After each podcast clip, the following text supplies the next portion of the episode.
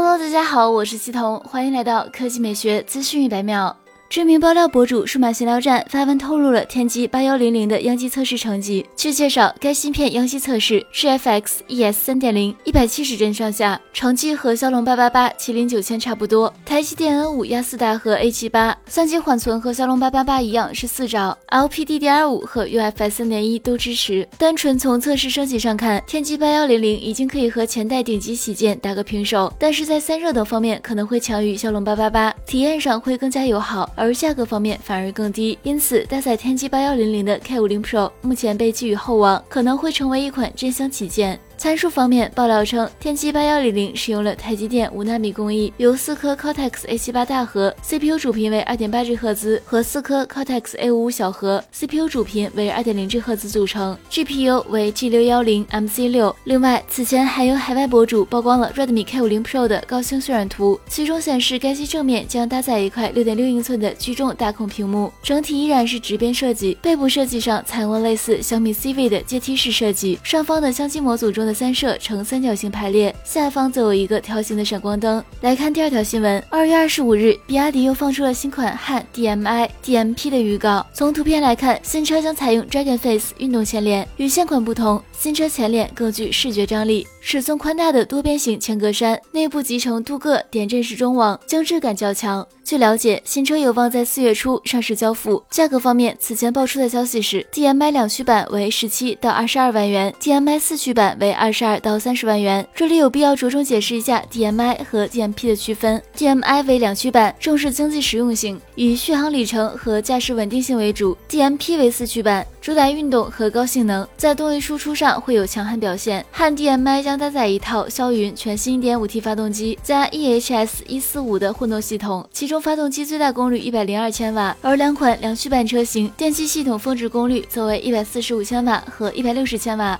四驱版的 DMP 前后电机峰值功率则为一百六十千瓦和两百千瓦。好了，以上就是本期科技美学资讯百秒的全部内容，我们明天再见。